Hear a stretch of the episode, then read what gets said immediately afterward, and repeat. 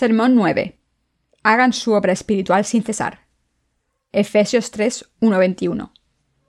Por esta causa yo, Pablo, prisionero de Cristo Jesús por vosotros los gentiles, si es que habéis oído de la administración de la gracia de Dios que me fue dada para con vosotros, que por revelación me fue declarado el misterio, como antes lo he escrito brevemente, leyendo lo cual podéis entender cuál sea mi conocimiento en el misterio de Cristo, misterio que en otras generaciones no se dio a conocer a los hijos de los hombres, como ahora he revelado a sus santos apóstoles y profetas por el Espíritu, que los gentiles son coherederos y miembros del mismo cuerpo, y copartícipes de la promesa en Cristo Jesús por medio del Evangelio, del cual yo fui hecho ministro por el don de la gracia de Dios, que me ha sido dado según la operación de su poder.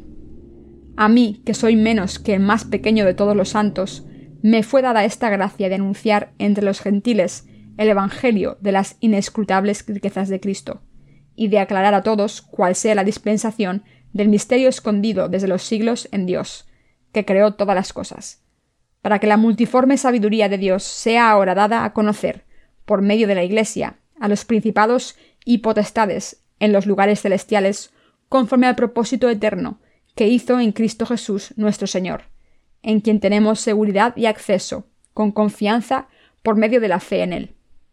Por lo cual pido que no desmayéis a causa de mis tribulaciones por vosotros, las cuales son vuestra gloria. Por esta causa doblo mis rodillas ante el Padre de nuestro Señor Jesucristo, de quien toma nombre toda familia en los cielos y en la tierra, para que os dé, conforme a las riquezas de su gloria, el ser fortalecidos con poder en el hombre interior por su espíritu, para que habite Cristo por la fe en vuestros corazones, a fin de que, arraigados y cimentados en amor, seáis plenamente capaces de comprender con todos los santos cuál sea la anchura, la longitud, la profundidad y la altura, y de conocer el amor de Cristo, que excede a todo conocimiento, para que seáis llenos de toda la plenitud de Dios y a aquel que es poderoso para hacer todas las cosas mucho más abundantemente de lo que pedimos o entendemos, según el poder que actúa en nosotros. A Él sea gloria en la Iglesia, en Cristo Jesús, por todas las edades, por los siglos de los siglos. Amén. Cuando miramos lo que el apóstol Pablo escribió en su epístola a los santos en Efeso, podemos ver que Dios, nuestro Padre, nos ha librado de todos nuestros pecados y nos ha salvado de la destrucción a través de Jesucristo y su Evangelio del agua y el Espíritu. El apóstol Pablo está dando testimonio de que Dios nos ha aceptado a los que han sido salvados en Jesucristo como hijos suyos, y de que nos ha dado vida eterna.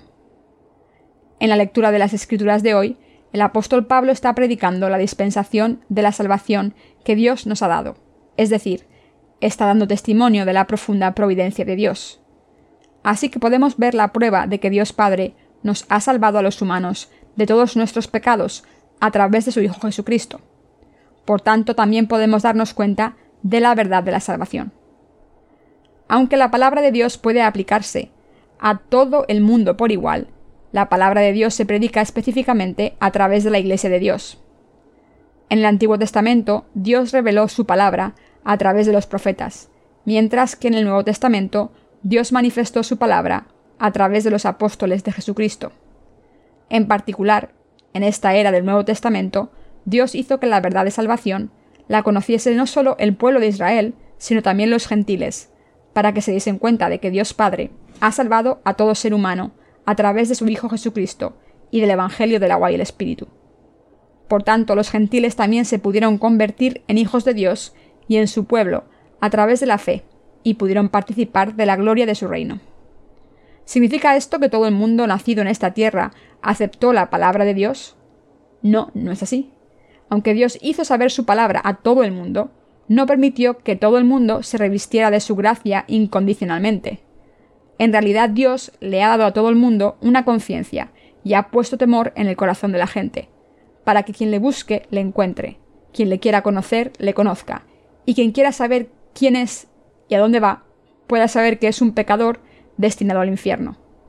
En otras palabras, Dios ha hecho posible que todos nos demos cuenta de que somos objetos del amor de Dios, que deben ser salvados por Él.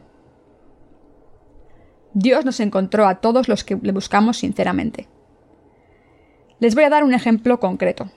Cuando pasamos a Hechos de los Apóstoles 8, 26, 40, vemos que Felipe predicaba el Evangelio a un eunuco etíope. El eunuco acababa de empezar un viaje largo a su país después de haber ido a Jerusalén a adorar a Dios. Y cuando volvía, iba leyendo las escrituras en su carruaje. Específicamente, el pasaje de Isaías 53, 7, 8. Angustiado él y afligido, no abrió su boca.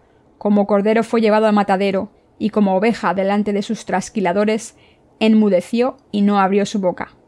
Por cárcel y por juicio fue quitado, y su generación, ¿quién la contará? Porque fue cortado de la tierra de los vivientes, y por la rebelión de mi pueblo fue herido.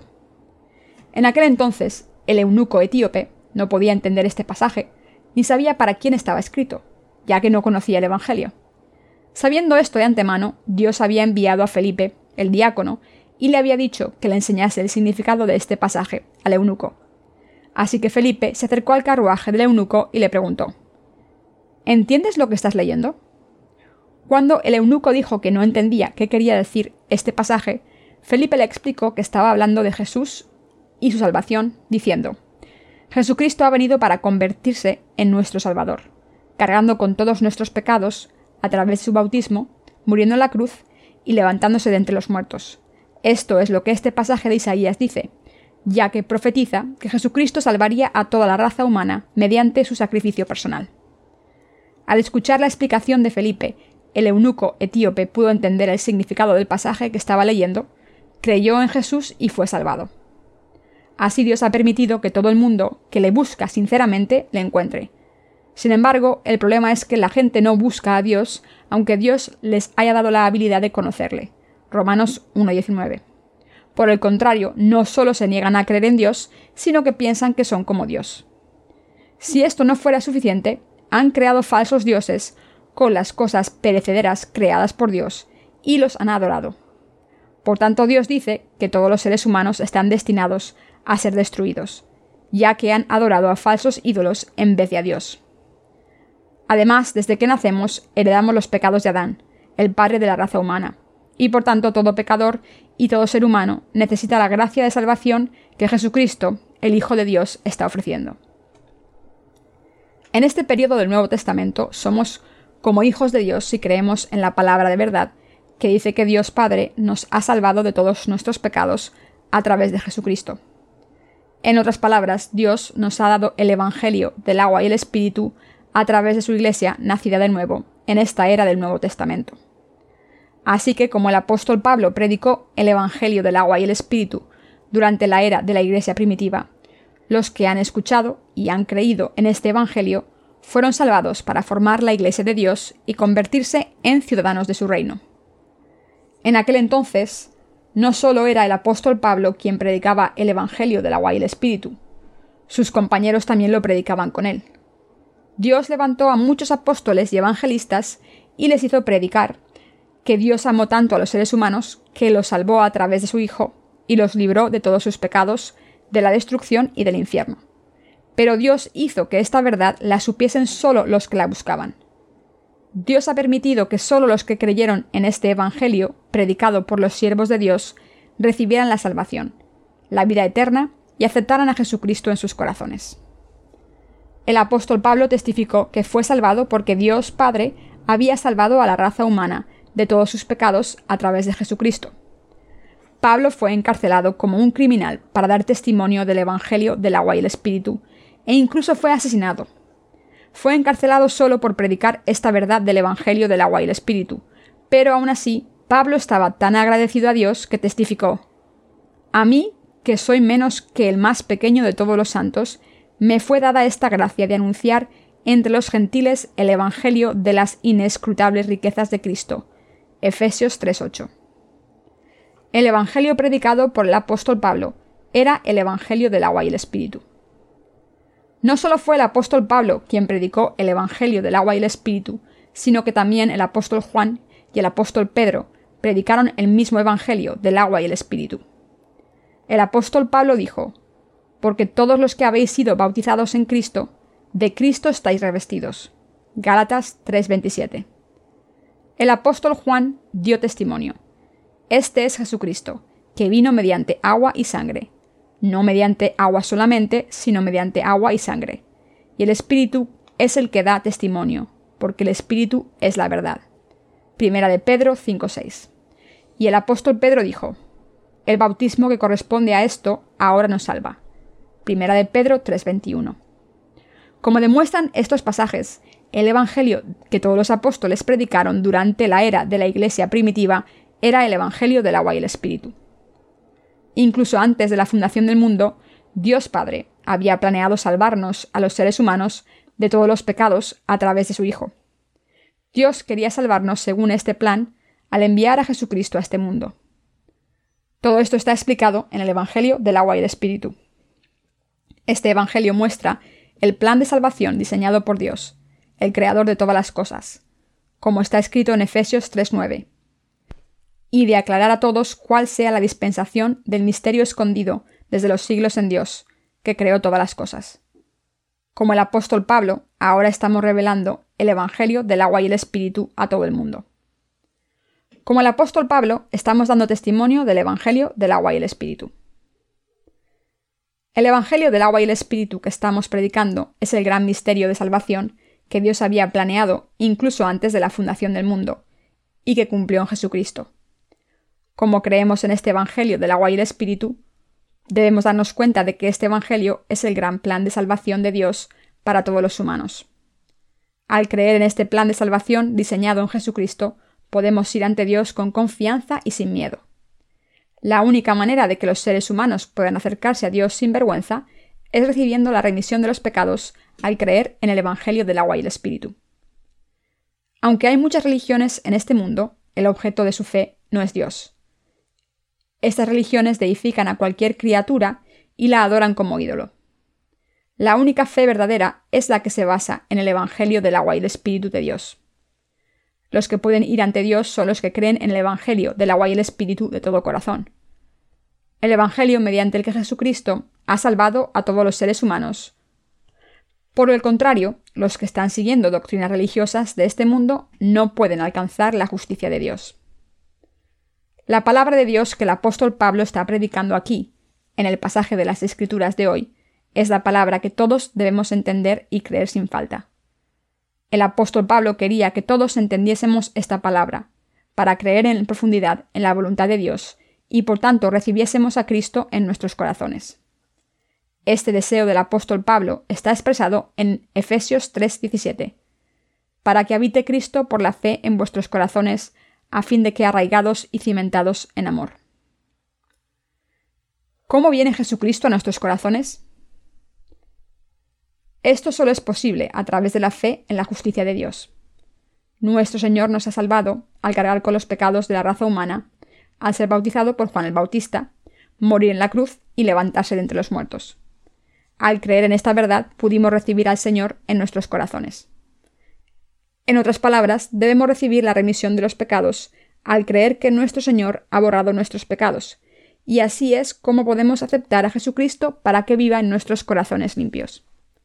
De hecho, es nuestra fe la que hace posible que Jesucristo viva en nuestros corazones. A través de su Hijo Jesucristo, Dios Padre ha hecho su obra de salvación. Dios sigue obrando a través del Evangelio del agua y el Espíritu cumplido por su Hijo. Es decir, Jesucristo está obrando continuamente a través de su pueblo que conoce esta salvación y cree en ella. Así que no debemos olvidar nunca que Jesucristo puede vivir en nuestros corazones solo porque tenemos fe en el Evangelio del agua y el Espíritu. ¿Cómo vive Jesucristo en nuestros corazones? Vive como el Espíritu Santo en los corazones de los que creen en el Evangelio del agua y el Espíritu. Por eso el apóstol Pablo testificó que gracias al Espíritu Santo que vivía en su corazón, se pudo convertir en un obrero de Dios valioso. El apóstol Pablo era un sacerdote espiritual. Nosotros también somos sacerdotes espirituales. Como el apóstol Pablo, todos nosotros somos sacerdotes espirituales.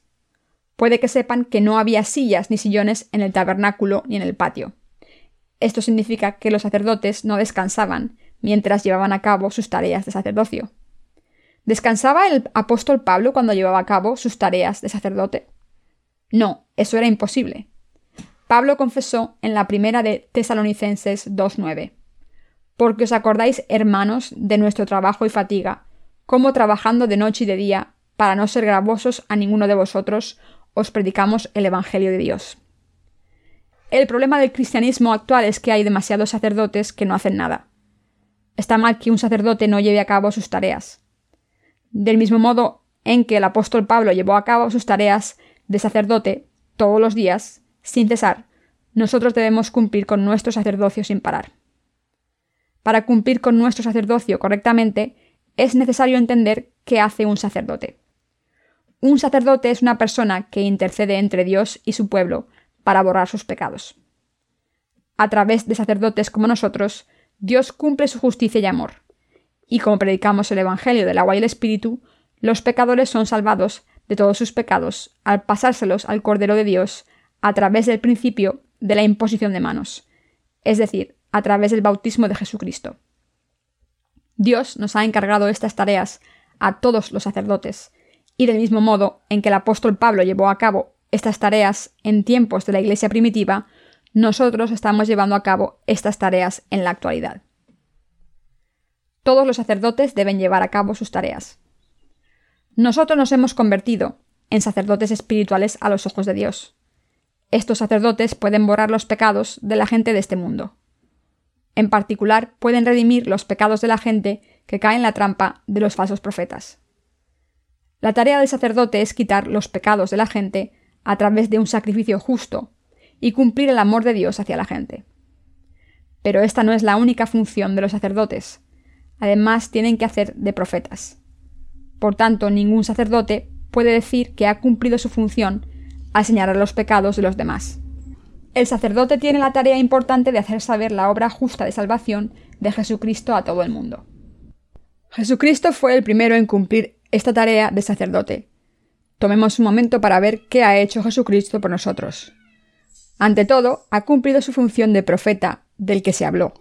Nos ha enseñado nuestros orígenes fundamentales, nos ha explicado cómo somos pecadores ante Dios, a dónde van los pecadores y en qué debemos creer para recibir la remisión de los pecados.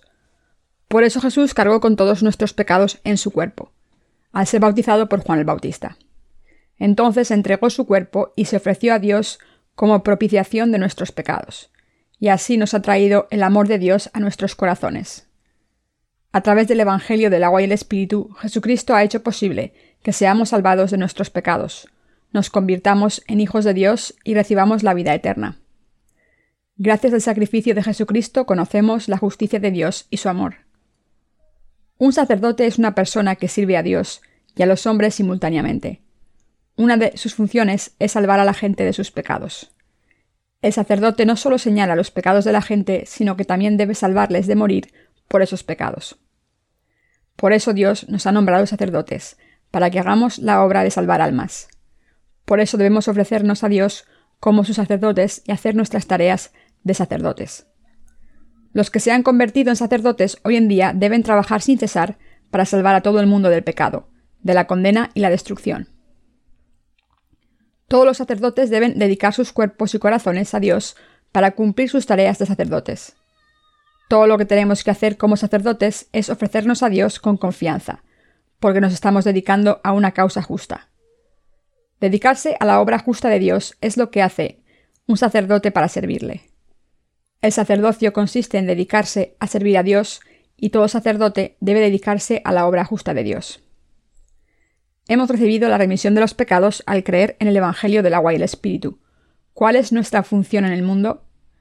Como he mencionado anteriormente, somos los sacerdotes de estos tiempos. Ninguno de nosotros debemos descansar de nuestro sacerdocio, sino que debemos luchar por ser sacerdotes fieles en esta era y llevar a cabo nuestras funciones correctamente.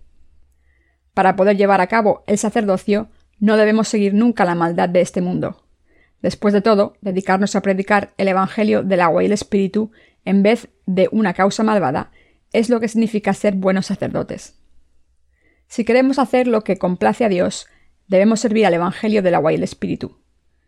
Si sirven a algo diferente, están desviándose de sus tareas. Todos debemos entender por qué debemos vivir. El que vivamos una vida de fe correcta o no depende de si creemos en el Evangelio del agua y el Espíritu y lo servimos. Es decir, nuestro sacerdocio no depende de cuánto conocimiento secular tengamos, sino de si creemos en el Evangelio del agua y el Espíritu de Dios y escogemos hacer lo correcto. La gente que se gana la vida con el conocimiento secular son los profesores de escuela o de universidad. El trabajo de un profesor es dedicarse a enseñar a sus estudiantes y compartir su conocimiento con ellos. La única responsabilidad que tiene un profesor hacia sus estudiantes es enseñar las asignaturas correctamente, ya que esta es la forma en que se ganan la vida. Por el contrario, los que tienen las tareas de sacerdocio no pueden permitirse solo enseñar. No es suficiente que un sacerdote enseñe la palabra de Dios correctamente, sino que todos los sacerdotes deben servir a la justicia de Dios. Todos los sacerdotes deben cumplir sus tareas fielmente, del mismo modo en que Jesucristo cumplió fielmente toda su obra de salvación al cargar con nuestros pecados en su cuerpo a través de su bautismo. Ser crucificado hasta morir y levantarse de entre los muertos. Al venir al mundo como nuestro sumo sacerdote, Jesucristo se ofreció a sí mismo ante Dios como propiciación perfecta, y así toda la raza humana puede recibir ahora la remisión de los pecados y entrar en el reino de Dios al creer en el Evangelio del agua y el Espíritu. Jesús es el sumo sacerdote del cielo, y del mismo modo en que el apóstol Pablo es un sacerdote celestial, nosotros también somos sacerdotes celestiales. Por eso debemos ofrecernos a la obra de Dios. No estoy seguro de cómo me ven, pero yo también soy un sacerdote de Dios que sirve al Señor con toda su devoción. Y como yo, ustedes están dedicando sus cuerpos y corazones al Evangelio del agua y el Espíritu, del Señor para apoyar su ministerio. Jesús fue bautizado y derramó su sangre para cumplir la obra que se le confió como sumo sacerdote del reino de los cielos. Como los sacerdotes de este mundo siguen sus pasos, nosotros estamos ofreciendo nuestros cuerpos a Dios como sacrificio vivo todos los días. Ahora estamos cumpliendo nuestras tareas, dedicando nuestros cuerpos y corazones a la obra del Señor. ¿Por casualidad hay alguien que haya dejado su sacerdocio? ¿O hay alguien que quiera dejar su tarea como sacerdote que ha estado llevando a cabo hasta ahora? Cuando leemos la Biblia vemos que se menciona el día del Sabbat, así como los años sabáticos. El pueblo de Israel descansaba en el día del Sabbat y en el año sabático. Cuando se cultivaba un trozo de tierra durante seis años, el séptimo año se dejaba descansar. Muchos pastores de este mundo hacen mucho hincapié en su año sabático. Cuando un pastor lleva siete años trabajando en la misma iglesia, pide un año sabático para descansar y renovarse espiritualmente. Entonces su iglesia le da este año sabático, pero sigue recibiendo su salario, para que así pueda descansar durante un año. Estos pastores pueden descansar porque consideran que su ministerio es un simple trabajo del mundo. Los que creemos en el Evangelio del agua y el Espíritu nunca podemos descansar de nuestro sacerdocio. Si descansamos del sacerdocio durante un año, muchas personas pueden morir espiritualmente como resultado. Por supuesto, es cierto que deseamos descansar cuando estamos cansados físicamente, pero no podemos permitirnos tomarnos un descanso, porque mucha gente moriría. Todos los sacerdotes deben continuar predicando el Evangelio del agua y el Espíritu sin cesar, día tras día, mes tras mes y año tras año. Todos debemos ofrecernos al Señor una y otra vez. Esta es nuestra llamada como sacerdotes. Si alguien que cree en el Evangelio del agua y el Espíritu no hace su obra como sacerdote, practicará inevitablemente la maldad. Creemos en el Evangelio del agua y el Espíritu. Sabemos que Dios es nuestro Padre y que Jesucristo es nuestro Salvador y también conocemos la Iglesia de Dios. Pero a pesar de esto, si no nos dedicamos a servir a la justicia de Dios, ¿qué nos ocurrirá a los pecadores de este mundo? Que moriremos. Si no hacemos la obra de Dios, a pesar de creer en el Evangelio del agua y el Espíritu, se debe a que nuestros corazones no tienen comunión con Dios. Si su corazón no está dedicado completamente a esta valiosa obra de Dios, acabarán yendo por el mal camino y perdiéndose. No les importará si el Evangelio de Dios se está predicando o no cuánta gente está visitando la página web de The New Life Mission o si nuestro ministerio literario va bien o mal. Todo sacerdote espiritual debe ofrecer su fe a Dios. Solo entonces podremos tener comunión con Dios y llevar a cabo nuestras funciones como sacerdotes. El apóstol Pablo deseó en el pasaje de las Escrituras de hoy lo siguiente: para que habite Cristo por la fe en nuestros corazones. Efesios 3:17. Y si de verdad queremos que Cristo obre en nuestros corazones así, debemos obedecer su voluntad. Para ello debemos darnos cuenta de que somos sacerdotes y dedicarnos a hacer la obra que complace a Cristo. Sin embargo, el problema es que a menudo nos sentimos tentados a dejar de ser sacerdotes. Si sus corazones no están dedicados más a este sacerdocio, están lejos de Cristo y, por tanto, aunque intenten hacer la obra de Dios, están destinados a sufrir en cuerpo y espíritu, y acabarán dejando de ser sacerdotes tarde o temprano. Esto le puede pasar a cualquiera de ustedes. Si sus pensamientos se desvían de la justicia, acabarán dejando de ser sacerdotes. A veces yo también desearía ir a otro sitio y tomar un descanso durante unos cuantos días.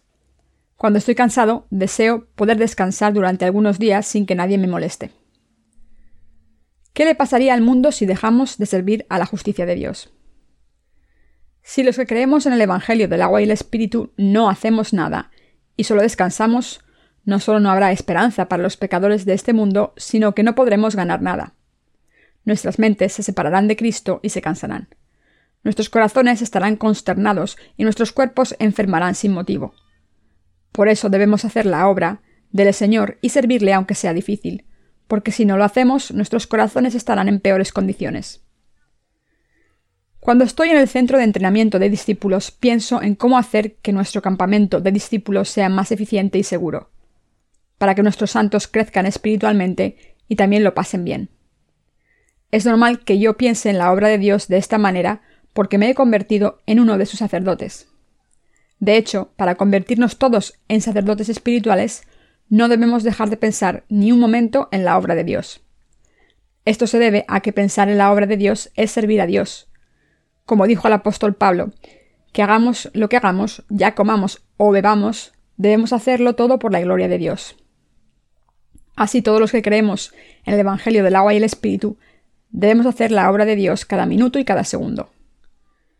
Debemos darnos cuenta de que cuando nos ofrecemos a Dios para hacer su obra justa, estamos cumpliendo con nuestra tarea de sacerdotes correctamente. Por muy cansados que estemos cuando servimos al Evangelio, no podemos permitirnos descansar durante mucho tiempo. Esto se debe a que si descansamos unos días, nuestra pasión por Dios desaparece considerablemente. Cuando el corazón de un sacerdote se une al mundo, se separa de Dios de manera descontrolada. Cuando nuestros corazones se separan de Dios, es muy difícil volver y por eso debemos hacer la obra de Dios todos los días durante el resto de nuestras vidas. Es casi imposible que alguien que haya salido de la iglesia para adorar al becerro de oro vuelva a la iglesia. ¿Por qué? Porque cuando un sacerdote deja que su corazón sea cautivado por el mundo, no puede volver a los brazos de Dios aunque quiera. Como este mundo es como un pantano, cuando caen en él se hunden más cuando intentan salir. Por tanto, no debemos descansar de hacer la obra de Dios ni siquiera un momento. Los que solo buscan las ganancias del mundo y adoran a ídolos están llenos de tanta culpa que no pueden volver a la iglesia de Dios porque piensan la iglesia de Dios no me aceptará después de haberme perdido tanto. Cuando los justos salen al mundo, no pueden volver a la iglesia de Dios, no porque alguien se lo impida, sino porque ellos mismos no pueden soportarlo. Sus corazones están demasiado cautivados por las cosas del mundo y no pueden volver así que nunca debemos poner un solo pie en este sucio mundo. Estamos predicando el Evangelio del agua y el Espíritu por todo el mundo, con el mismo deseo que el apóstol Pablo tenía para la gente de sus días cuando dijo, para que habite Cristo por la fe en vuestros corazones. Efesios 3:17. El Evangelio del agua y el Espíritu es el misterio de Cristo. Dios Padre nos ha salvado a través de su Hijo con el agua, la sangre y el Espíritu. Primera de Juan 5, 6, 8. Jesucristo aceptó todos nuestros pecados al ser bautizado por Juan el Bautista, y nos salvó al ser crucificado hasta morir y después levantarse de entre los muertos. Los que creemos en el Evangelio del agua y el Espíritu no tenemos pecados en nuestros corazones. El Señor nos ha salvado de todos nuestros pecados a través de esta verdad del agua y el Espíritu, y nos hemos convertido en hijos de Dios al creer en esta verdad. ¿Cómo podemos dedicar nuestros corazones a las cosas del mundo en vez de a la obra de Dios? Si hay alguien entre vosotros que se dedique a las cosas del mundo, Dios le considerará malvado. Al habernos salvado de nuestros pecados, Dios nos ha dicho que seamos sacerdotes para predicar su Evangelio. ¿Qué diría Dios si no hiciésemos su obra e hiciésemos otra cosa, desobedeciendo su voluntad? Dios nos regañaría por tener un corazón malvado y adorar a ídolos. Si esto ocurre, no nos reconciliaremos con Dios al final, y por tanto nuestros corazones no estarán en paz. Dios se sentiría molesto con nosotros y nosotros no nos atreveríamos a acercarnos a Él. Como no estaríamos unidos a Dios en un solo corazón, nuestra relación con Dios no sería correcta. Como nuestra relación con Dios estaría en mal estado, nuestros corazones también estarían en mal estado. Además, la sabiduría espiritual que tenemos desaparecería y como resultado nos convertiríamos en personas incapaces espiritualmente de hacer nada a pesar de estar en la iglesia de Dios. La sabiduría viene de Dios. Cuando alguien es fiel a Dios, Él le da sabiduría celestial a esa persona. Proverbios 9, 10. Salmos 111, 10. Los que son sabios espiritualmente pueden reconocer a los que son discapacitados espiritualmente. Los sabios espirituales pueden superar todos los retos que les ofrece este mundo. Por eso Dios les enseña todo. Esto se debe a que tienen la sabiduría que les ha dado Dios. Por tanto, debemos estar en paz con Dios. Debemos estar en armonía con Dios siempre. Si queremos recibir las bendiciones en cuerpo y espíritu, es absolutamente necesario que nos reconciliemos con Dios. ¿Cómo ofrecemos el sacrificio de paz que nos reconcilia con el Señor? Para reconciliarnos con Dios debemos ofrecer un sacrificio según los requisitos del sistema de sacrificios de Dios. Si hemos recibido la remisión de los pecados de verdad y somos sacerdotes por fe, entonces debemos servir al Señor siguiendo este sistema de sacrificios. Debemos llevar a cabo las tareas de sacerdotes de Dios y borrar los pecados de la gente. Todo sacerdote debe hacer un sacrificio para estar en paz con Dios. Solo entonces nuestros corazones pueden estar en paz. Es nuestro destino, como nacidos de nuevo, llevar a cabo la obra de Dios. Quien se haya convertido en un sacerdote a los ojos de Dios debe cumplir con sus tareas sin cesar. Nosotros somos sacerdotes ante Dios, ¿no es así? Aunque solo los descendientes de la tribu de Leví podían ser sacerdotes en el Antiguo Testamento, en esta era del Nuevo Testamento, quien haya recibido la remisión de los pecados, al creer en el Evangelio del agua y el Espíritu, es un sacerdote a los ojos de Dios. Él ha permitido que todos los que creen en el Evangelio del agua y el Espíritu estén en su presencia, y nos ha prometido que escuchará sus oraciones. Y por tanto, en esta era presente, solo los que han nacido de nuevo por el agua y el Espíritu son sacerdotes de Dios. Ahora vamos a examinar con más detalle lo que hacían los sacerdotes en el Antiguo Testamento. Los sacerdotes del Antiguo Testamento mediaban entre el pueblo de Israel y Dios, y realizaban ofrendas de paz en su nombre. Cuando el pueblo de Israel ofrecía un animal para el perdón de los pecados, le pasaba los pecados al animal mediante la imposición de manos, y después le sacaba la sangre. Entonces los sacerdotes hacían el sacrificio por el pueblo de Israel y ponían la sangre de los animales en los cuernos del altar de los holocaustos y quemaban la grasa. Levítico 3, 5. Este era el sacrificio que Dios quería que realizase el pueblo de Israel. Si los sacerdotes hubieran descansado un día, el pueblo de Israel se hubiera rebelado porque no podría haber recibido la remisión de los pecados. Así que los sacerdotes tenían que hacer su trabajo sin perder un solo día. Estas tareas de sacerdocio solo las podemos hacer nosotros en esta era. El apóstol Pablo dijo en el pasaje de las Escrituras de hoy, A mí, que soy menos que el más pequeño de todos los santos, me fue dada esta gracia de anunciar entre los gentiles el Evangelio de las inescrutables riquezas de Cristo. Efesios 3:8. La misma gracia se nos entregó a nosotros. Del mismo modo en que el apóstol Pablo llevó a cabo esta obra de Dios, nosotros estamos haciendo la misma obra, porque somos los sacerdotes santos de Dios. Primera de Pedro 2:5. Si no servimos a Dios, aunque nos hayamos convertido en sus sacerdotes en esta era, seremos tan miserables en nuestros corazones que no podremos soportar nuestras vidas y nuestros corazones se pervertirán. Incluso en este momento estamos llevando a cabo la obra del Señor con fidelidad, y para ello estamos evangelizando a todo el mundo. Asimismo, seguiremos llevando a cabo esta obra hasta el día en que vuelva el Señor, sin importar lo que digan los demás. Cuando predicamos la palabra de Dios, predicamos solo el Evangelio del agua y el Espíritu. Nosotros nos estamos ofreciendo a Dios para servir y predicar el Evangelio del agua y el Espíritu. De hecho, todo sacerdote debe dedicarse a sí mismo a borrar los pecados de la gente y solo entonces un sacerdote puede vivir una vida espiritual recta. Cuando llevamos a cabo nuestras tareas de sacerdotes, no podemos conseguir nada si predicamos el Evangelio solo con nuestros labios. Debemos ofrecernos al ministerio del Evangelio completamente. Por esa razón, precisamente, estamos publicando nuestros libros sobre el Evangelio en unidad con Dios. Algunos de nosotros estamos trabajando para realizar contribuciones económicas, mientras que otros trabajamos en la página web para procesar las solicitudes de todos los países, y aún otros distribuyen nuestros libros a las almas de todo el mundo. Gracias a este esfuerzo colectivo, muchas personas pueden leer nuestros libros sobre el Evangelio y recibir la remisión de los pecados al creer en el Evangelio del agua y el Espíritu.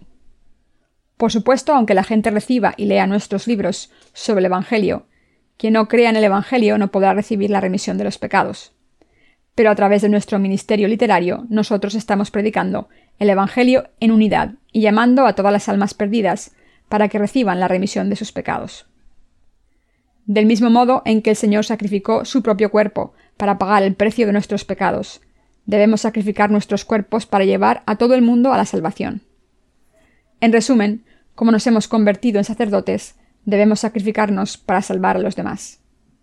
El Señor nos ha confiado esta obra a nosotros, del mismo modo en que se la confió al apóstol Pablo. Por tanto, no debemos olvidar el hecho de que somos sacerdotes espirituales y de que debemos hacer nuestro trabajo de sacerdotes en nuestras vidas diarias. En estos tiempos, nosotros, los que hemos nacido de nuevo, a través del Evangelio del agua y el Espíritu, somos los únicos verdaderos sacerdotes. Así que no debemos olvidarlo nunca y debemos ofrecernos al Señor y vivir como sus siervos fieles hasta el día en que muramos.